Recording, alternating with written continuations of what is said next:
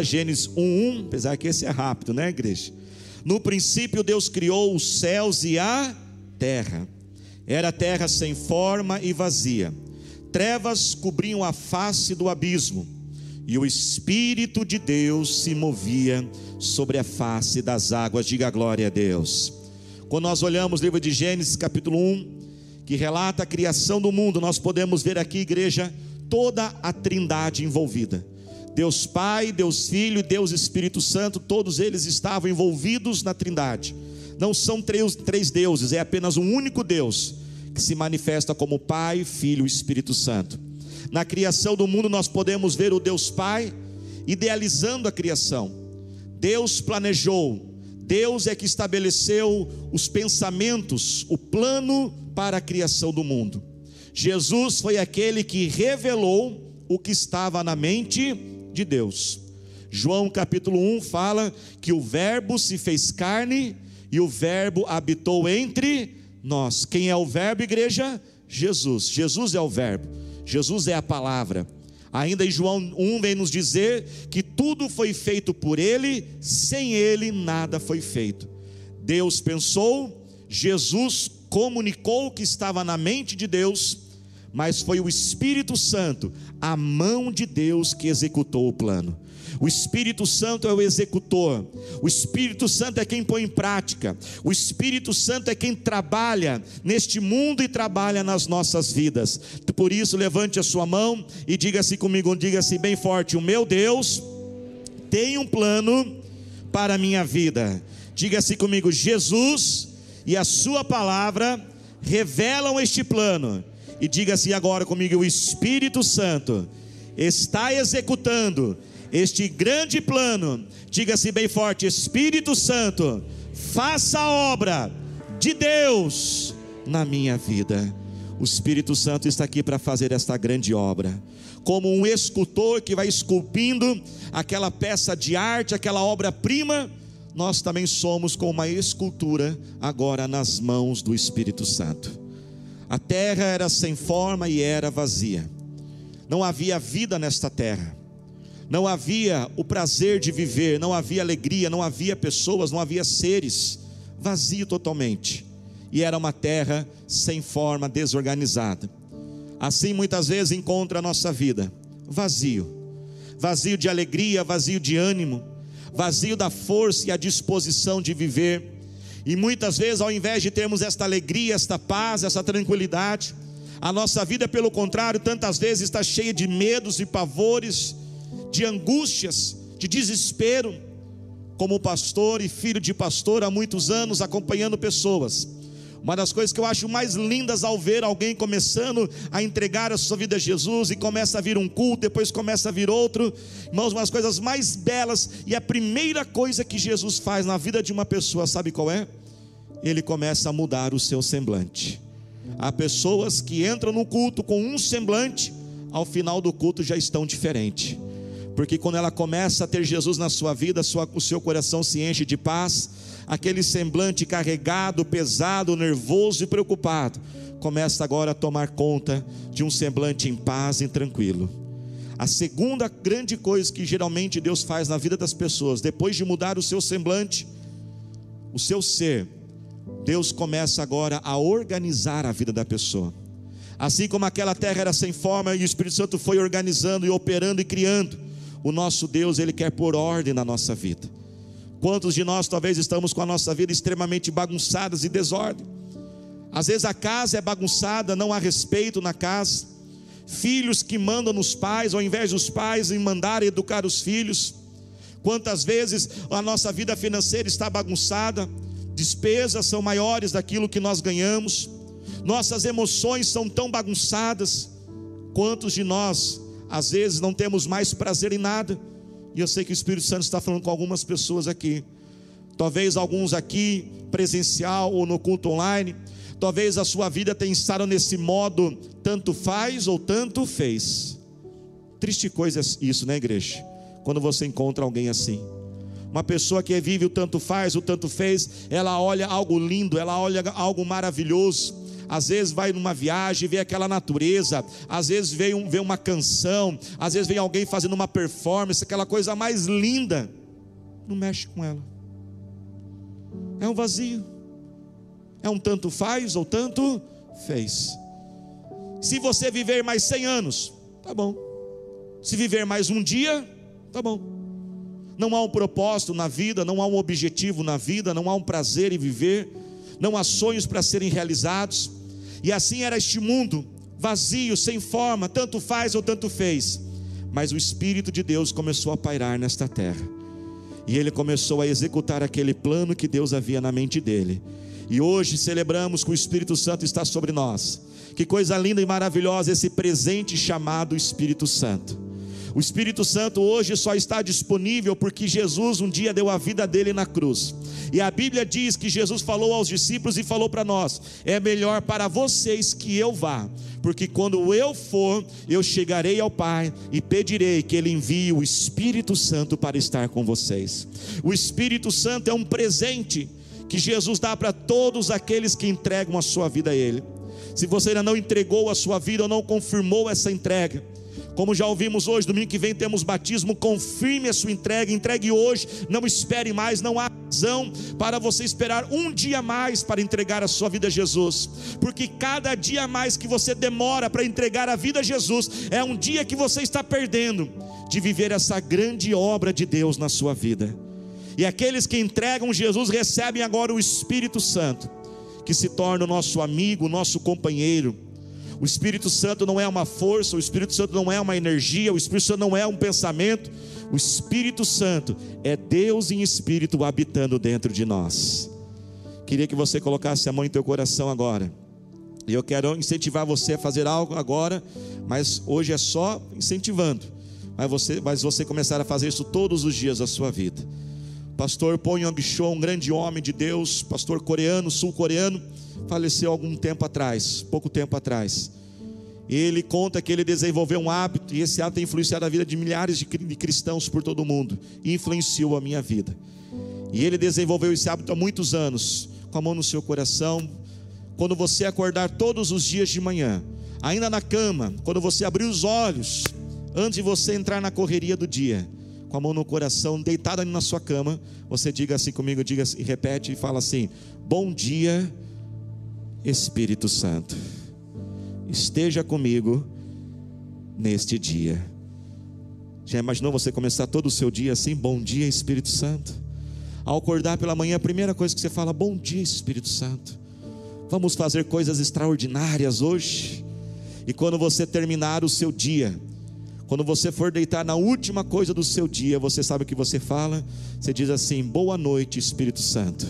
Repete comigo, diga assim comigo: Boa noite, Espírito Santo. Diga assim: Foi um dia maravilhoso. Fizemos coisas maravilhosas juntos. Você imaginou você terminar, começar e terminar o seu dia desse jeito? Chamando o Espírito Santo para ser o seu companheiro porque o Espírito Santo não é alguém que está longe lá distante, não, ele quer estar junto com você, trabalhando todos os dias na sua vida, junto com você. É o seu amigo, convide ele. Ao entrar numa reunião, fala: Espírito Santo, vem comigo nessa reunião. Ao tomar uma decisão, fala: Espírito Santo, guia minha mente. Ao fazer a compra no supermercado, chama o Espírito Santo. Porque às vezes a gente gasta, irmãos, compra com os olhos, né, gente? Quem compra com os olhos aí, né? Olha aquela embalagem bonita, depois que você vai ver o preço, né? Em tudo que você fizer, chame o Espírito Santo. Ele está trabalhando em nossas vidas, irmãos, ele está nos moldando.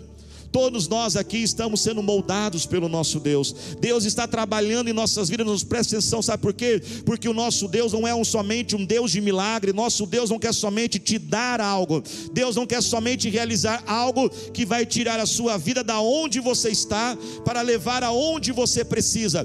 Deus está trabalhando e moldando em quem você é, porque mais do que te dar uma bênção, Ele quer fazer de você uma bênção. Deus, irmãos, tem o poder para tirar a nossa vida da onde estamos para onde queremos chegar em um único instante. Quantos creem que em Deus, com uma única palavra, pode mudar tudo na sua vida? Você crê nisso? E continue crendo, irmãos, porque Ele realmente pode. E um dia, em um minuto, Ele pode mudar tudo. Só que em algumas vezes, preste atenção, em algumas áreas, Ele não faz isso. E algumas vezes, em algumas áreas, ao invés de o Senhor simplesmente tirar da onde a gente está e levar até o nosso milagre, do desemprego ao emprego, da dívida à abundância financeira, de estar sozinho e de ter uma família, da onde nós estamos, aonde nós chegamos. Pense agora no teu sonho, naquilo que você realiza. Muitas vezes, irmãos, Deus não somente nos leva daqui para lá, mas Ele também nos leva para um pelo um trajeto. Ele leva a gente por um processo porque Ele não quer somente tirar você aqui e jogar aonde você precisa do seu milagre, Ele quer transformar quem você é. Porque, pastor, Deus também está interessado em transformar quem eu sou. Por que, simplesmente Deus não dá aquilo que eu quero? Presta atenção, igreja. O primeiro motivo, porque se, se Deus simplesmente tirar você da onde você está e te jogar naquele milagre que é o sonho da tua vida, mas não te transformar, mais cedo ou mais tarde você voltará para o mesmo lugar. Uma pessoa que tem muitas dívidas, qual é o grande milagre que ela sonha? Ela ora e fala: Deus, faz o um milagre, tira um dinheiro da onde não tem e o dinheiro vem, uma herança, um prêmio, um dinheiro talvez ela até pode achar na rua. E ela está naquele momento e de repente ela está num outro momento. O milagre aconteceu, o dinheiro recebeu, mas presta atenção, só que ela não aprendeu a administrar dinheiro. Ela não aprendeu a lidar com o dinheiro. O que acontecerá mais cedo ou mais tarde, ela vai, vai acontecer o que com ela? Ela voltará para o mesmo lugar. A pessoa está sozinha, e o sonho dela é ter um cuticute do seu lado, um amorzinho para dar uns beijinhos. E às vezes ela vê alguém assim no ombro deitadinho assim. Por isso que eu sempre falo para os irmãos, não pode ficar deitadinho no ombro durante o culto não, viu? Você fica às vezes entristecendo o coração dos outros. É pecado, sabia disso, irmãos? Pastor é pecado, é pecado, porque a Bíblia fala que tudo que você pode fazer e vai colocar o teu irmão em tentação é pecado. É, se vai entristecer o teu irmão, a ver você está lá com o ticute, com o seu amorzinho, mas o irmão que está sentado atrás de você está lá solitário, aí vê você fica triste. É. Se o teu irmão está fazendo jejum de Coca-Cola, você não vai tomar Coca-Cola na frente dele. Tem que, né, tem que entender. Aí a pessoa, o sonho dela é ter uma família, ela quer ter alguém, quer ter um amorzinho com o ticute e tal. Aí aparece o abençoado ou abençoada de Deus. E agora ela está feliz e ela recebeu o milagre da noite para o dia. Só que preste atenção, ela não passou pelo processo, e no processo, no trajeto, ela não aprendeu conviver com gente. Que tem gente que não sabe conviver com gente. Ela não sabe conversar, não sabe ter amizade, ela é bruta, ela faz essas coisas. O que, que vai acontecer? Mais cedo ou mais tarde ela vai o quê? Perder essa pessoa. Que ninguém vai aguentar ficar com ela. Então ela volta e que fica o quê? Sozinho de novo. Diga comigo assim: Jesus é maravilhoso. Por isso que, irmãos, Jesus ele trabalha em nossa vida.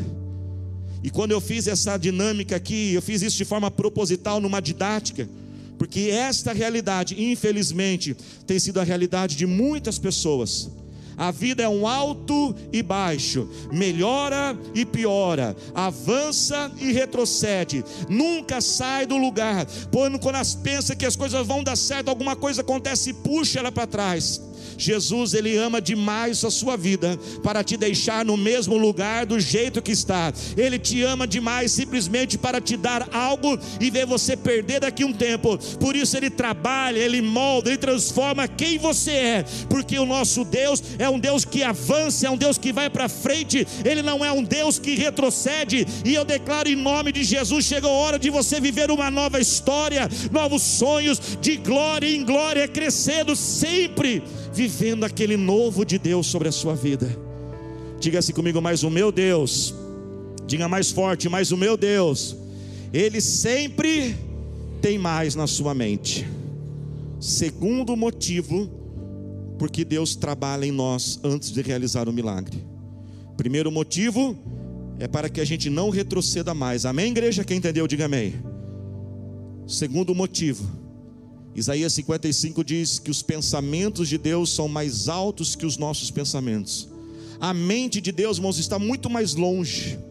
Efésios 3:20 diz que o meu Deus é poderoso para fazer o quê? Infinitamente mais do que eu posso pedir ou sequer imaginar. Você está aqui, quer chegar aqui. Mas a mente de Deus não está somente aqui. A mente de Deus já está muitos passos lá na frente na sua vida. Diga assim comigo: Ele está me preparando para algo maior, para algo melhor. Diga assim comigo: além do que eu posso pedir ou do que eu posso imaginar. Levante as duas mãos e diga assim comigo: Espírito Santo, pode trabalhar na minha vida. O Espírito Santo, irmãos, está trabalhando em nós. E nós devemos sempre manter o Espírito Santo na nossa vida. Devemos manter ele próximo de nós. Um dos símbolos do Espírito Santo é o fogo. E eu pergunto: quando uma fogueira se apaga, você pode culpar o fogo? Você nunca pode culpar o fogo. Às vezes alguém pode olhar e dizer: Ah, mas aquela pessoa era cheia do Espírito Santo e se apagou. A culpa não é do fogo. Quando uma fogueira se apaga, é porque quem estava cuidando da fogueira deixou de alimentar a fogueira. O Espírito Santo é aquele fogo de Deus que vem em nossas vidas. Mas sabe o que nós temos que fazer a igreja diariamente? Quando igreja? Diariamente. Nós temos que ficar colocando a lenha nesta fogueira. Quando você lê a Bíblia, quando você ora, quando você canta uma canção, quando você canta um louvor, quando você tem um tempo a sós com Deus, quando você vem para o culto, quando você vai para a célula, sabe o que você está fazendo? Você está colocando esta lenha para que o fogo se mantenha aceso. E este fogo aceso produz uma transformação em nosso interior. O Espírito Santo não é somente aquele poder exterior, mas é uma transformação no nosso ser, quem nós somos por dentro. O Espírito Santo é a força que nos puxa para aquilo que é o correto. O Espírito Santo é aquela força que luta contra uma outra força que nos puxa para o que é errado. E eu sei que Deus está falando com muitas pessoas aqui. Eu sei que há muitos aqui que você sente, parece que tem uma força que te puxa para o errado, uma força que te puxa para certos pensamentos e desejos.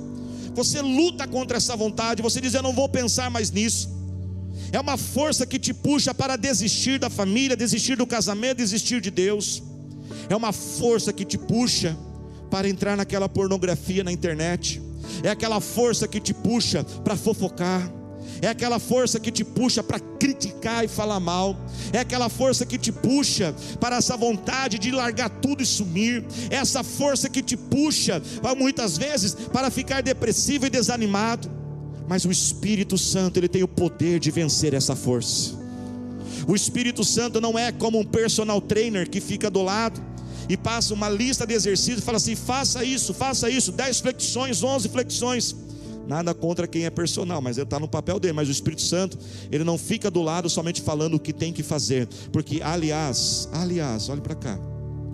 A maioria de nós aqui sabemos o que temos que fazer. A maioria de nós sabemos o que deveríamos estar fazendo, mas a pergunta é por que não temos a força para fazer? O Espírito Santo não fica do lado falando o que tem que fazer, ele entra e habita dentro de nós. O Espírito Santo é o Deus dentro de nós, e Ele tem a força para vencer essa força. Enquanto essa força da carne que te puxa para aquilo que é errado, quando você está cheio desse poder do Espírito Santo, ele começa a gerar uma transformação dentro de você, uma força que te puxa para Deus, uma força que produz algo. E a Bíblia chama isso de fruto, um resultado que é gerado de uma vida com o Espírito Santo. Abra comigo, por gentileza, a sua Bíblia no livro de Gálatas, capítulo 5, versículo 22. Gálatas 5, 22 é um texto que eu incentivo e encorajo você a grifar esse texto, colocar como alvo e a Bíblia não vai nos chamar que é o fruto do Espírito Santo. Olha para cá, o que é o fruto enquanto você procura, né? Não dá para olhar e procurar ao mesmo tempo, né, gente? Fruto do Espírito Santo é o resultado de uma vida com Deus. Eu pergunto para você: uma árvore, uma árvore, uma laranjeira para produzir laranja, ela precisa de muito esforço? Não, porque é o que? Natural. Quando o Espírito Santo habita em você, vai ser natural essas coisas que nós vamos ler agora. Vai ser ele gerando dentro de você. A primeira característica deste fruto, o que, que está escrito aí, Galatas 5, 22? Mas o fruto do Espírito é o amor. O amor, irmãos, verdadeiro e o amor genuíno. O amor para se entregar, o amor por, para se renunciar, o amor para se sacrificar por aqueles que você ama, mas preste, preste atenção mas não somente amar quem te ama. mas um amor tão profundo que é capaz de amar o seu inimigo. Mateus 5, Jesus falou assim: ame os teus inimigos, porque amar quem te ama é fácil. Igreja, presta atenção: só quem teve um inimigo sabe o que é ter um inimigo. A maioria aqui nunca teve um inimigo na vida. Alguns aqui já tiveram um inimigo na vida. E quem já passou por um inimigo na vida sabe o que é. Uma pessoa que se levantar, que se levanta para destruir você. Muitos aqui sabem o que é experiência do que é contratar um advogado, gastar muito dinheiro com um advogado, um dinheiro que se poderia usar para tantas outras coisas, simplesmente para poder ter um processo judicial para defender algo que alguém falou que você fez e você não fez. Isso é o inimigo. E só quem passou sabe o que é. Só alguns aqui talvez sabem o que é ter um parente inimigo. Você já teve um parente inimigo? Não, levante a mão, vai que está do seu lado, né? O que é o parente inimigo? É aquele parente, irmãos, que dá até, você perde até vontade nas festinhas, não é mesmo? Você sabe que ele vai lá e vai fazer não sei o que, vai xingar, e vai reclamar, vai criticar, vai ficar pressionando você. O amor de Jesus não é somente para amar quem a gente ama, mas é um amor também que faz amar até os nossos inimigos. É um amor que faz a gente renunciar à nossa vida para levar Jesus a outras pessoas. Segunda característica do Espírito, fruto do Espírito Santo é a alegria. Diga comigo assim: alegria. Irmãos, uma alegria verdadeira e genuína. É alegria, irmãos, no meio da tristeza. Ficar alegre quando tudo está fácil é bom. Ficar alegre quando o saldo na conta está bom. Quando o seu time está ganhando. Ficar alegre quando está apaixonado Agora, igreja, a alegria do Senhor é a alegria no meio da dificuldade. É no meio das circunstâncias ruins. Por que, igreja? Porque a alegria do Senhor, irmãos, ela não é de fora para dentro, mas é uma alegria que vem de dentro para fora. É uma alegria que se manifesta apesar das tribulações. É o bom ânimo que Deus coloca em nós. E sabe o que a Bíblia diz? A alegria do Senhor é a nossa força. Alguns estão aqui, eu não estou, ah, pastor, eu não tenho força. Na verdade, não está faltando força, o que está faltando é alegria, porque a alegria ela é a força. A paz, irmãos, olha a terceira característica aí, a paz. É a paz, irmãos, no meio do grande caos e do meio da grande luta na nossa vida. Quem tem Jesus, preste atenção nisso, não tem desespero na sua vida. Pastor, quem tem Jesus pode às vezes ficar um pouco preocupado? Pode às vezes pode ser que até acorde de madrugada preocupado, pode, mas quem tem Jesus não tem desespero. Sabe por quê, igreja? Quem não tem Jesus está por conta própria. Quem não tem Jesus tem que dizer: eu tenho que resolver os meus próprios problemas. Mas quem tem Jesus não é alguém que olha para o problema e faz de conta que ele não existe ou diminui a gravidade. Quem tem Jesus olha para o problema, diz: Ele é grande, mas maior é o meu Deus e Ele está comigo. E ainda que eu passe por um vale da sombra da morte, eu não temo mal algum, porque Ele está comigo e Ele me conduz aos passos verdejantes. Faz assim com o seu dedinho, diga para que sala, diga assim para ele, nada de desespero, fala para ele, se coloque de pé glorificando ao Senhor Jesus. É a paz que excede o entendimento, a lógica e a razão. Filipenses 4:7. É a paz. Receba agora, faz assim com as tuas mãos. Receba essa paz agora. É a paz que organiza a mente é a paz que traz direção na nossa vida. Ainda que eu passe por um vale da sombra da morte, eu não temo mal algum, porque Ele está comigo. Ainda que eu passe pelas águas, não me submergerão. Ainda que eu passe pelo fogo, ele não me queimará, porque eu sou o teu Deus que está contigo todos os dias. Olhe para cá, o Espírito também é paciência. Olha que coisa maravilhosa, irmãos. E preste atenção, a paciência do Espírito Santo não é uma paciência de você ter que aguentar as pessoas, viu? Não é aguentar as pessoas, não. Mas é a paciência, olha que maravilhosa é a, paz, a paciência do Espírito Santo. A paciência do Espírito Santo é você se colocar no lugar das outras pessoas. Isso é paciência verdadeira. Se você está irritado, magoado, nervoso com alguém, pode abaixar um pouquinho as mãos. Se coloque no lugar dessa pessoa. Tente imaginar como que é a vida nos olhos dela. Vira para quem está ao seu lado, você que está aí na tua casa, aproveita que agora é a hora, viu?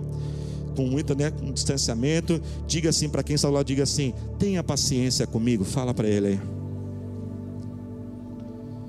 Agora você vira para ele e diz assim: porque eu estou tendo muita paciência com você, viu? É. Esse é o problema, que você pode estar orando pedindo, Deus, me dá paciência que essa pessoa tem alguém falando de você também. O fruto do Espírito Santo, irmãos, é a amabilidade. O que é amabilidade? É você ser educado, carinhoso com as pessoas, faz assim com o seu dedinho, vira para quem está do lado, diga assim para assim: Eu não sou caçamba, não, viu? Fala para ele aí. Para de descontar, gente. Mas, pastor, eu quero descontar. Coloque a vida aos pés do Senhor Jesus. É a bondade, a gente ser bom, a gente ser generoso, ajudar as pessoas. É a fidelidade, a fé para permanecer com o Senhor, fiel a Ele. Fidelidade na família, fidelidade no casamento, cumprir aquela promessa que foi feita no altar. Eu vou estar com você na tristeza, na alegria, na doença, na saúde, na riqueza, na pobreza, em qualquer situação. Pastor, a situação está terrível. Você prometeu qualquer situação. Então é em qualquer situação, até que a morte separe. Pastor, é difícil, claro que é. Casamento, irmãos, é milagre. É, manifestou ali. Casamento é milagre, irmãos. Casamento é milagre. Só o Espírito Santo para dar força para gente. Casamento, família, vida, né? Ficar só no casamento, né? É a mansidão Faz assim com as duas, faz assim com as suas duas mãozinhas, vira para quem está do lado, diga assim para ele assim: "Fica mais calminho, por favor", fala para ele. Mansidão, igreja. Mais calmo, mais manso. A Bíblia nos chama para nós sermos o que? Pacificadores. Presta atenção, pacificador é diferente de você ser uma pessoa pacífica. Pessoa pacífica é aquela pessoa que não dá problema. Pacificador é a pessoa que entra no meio do problema. Tem duas pessoas brigando, vamos resolver esse negócio aqui. Para de brigar um com o outro. Isso é o pacificador. O pacificador ele gera paz. Ele entra no meio dos conflitos e ele restaura os conflitos porque é alguém cheio do Espírito Santo. E por último, igreja, o domínio próprio. A temperança, aquele freio do Espírito Santo que controla a gente. Levante as duas mãos bem alto e diga assim comigo: Espírito Santo, me ajuda me freia, me segura, porque eu estou com vontade. Completa a frase agora. Eu estou com vontade de esganar, Espírito Santo. Eu estou com vontade de torcer os, pe os pescoços. Espírito Santo, eu estou com vontade de largar de tudo. Espírito Santo, me ajuda, Espírito Santo, porque hoje eu vou falar. Hoje eu vou falar o que eu não posso falar. Frio, Espírito Santo, fria minha boca. É o domínio para se controlar. Espírito Santo, é hoje. Pega aquele balde de 3 litros de sorvete, com calda trufada. Sobe na balança depois para você ver. Eu vou pegar aquele cartão agora e. Vira para quem está lá, diga sempre assim: a fatura sempre chega. Fala para ele aí. Quantos precisam do domínio do Espírito Santo? E hoje é dia de nós sermos renovados pelo Senhor. A força do Espírito Santo dentro de nós. Por isso, igreja, deixe Deus continuar trabalhando o que Ele começou. Não saia das mãos de Deus, porque aquilo que Ele começa, Ele é fiel para terminar. Tenha paciência com os outros, porque se Deus está trabalhando em você, está trabalhando na vida de outros. E hoje eu quero orar por você que precisa de um toque de Deus na sua vida. Essa noite é uma noite de livramento de Deus na vida de muitas pessoas, porque aquela força errada está crescendo dentro de você, e hoje o Espírito Santo virá para gerar em você o fruto, o amor, a alegria, a paz, a bondade, perseverança, domínio próprio.